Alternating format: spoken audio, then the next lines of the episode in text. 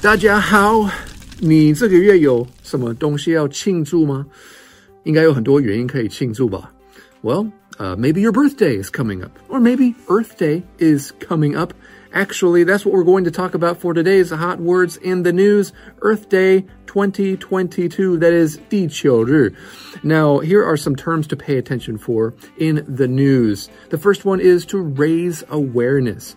Now, if you're raising awareness, that means there's an issue or a problem. 社会有一个问题，但是很多人还 不晓得还是不清楚这个问题到底呃是什么，也多严重，对不对？So you need to raise awareness about this thing.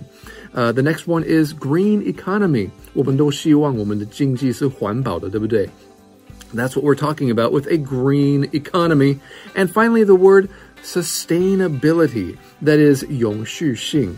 And it made me think of the adjective that is sustainable. We all hope that our practices are sustainable.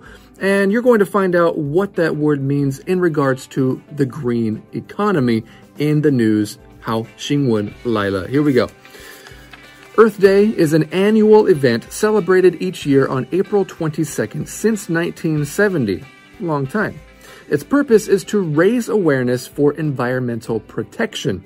This year's theme is Invest in Our Planet and specifically calls on businesses of all sizes to join the green economy with sustainability as the goal. Okay, Here's the definition of sustainability according to this news.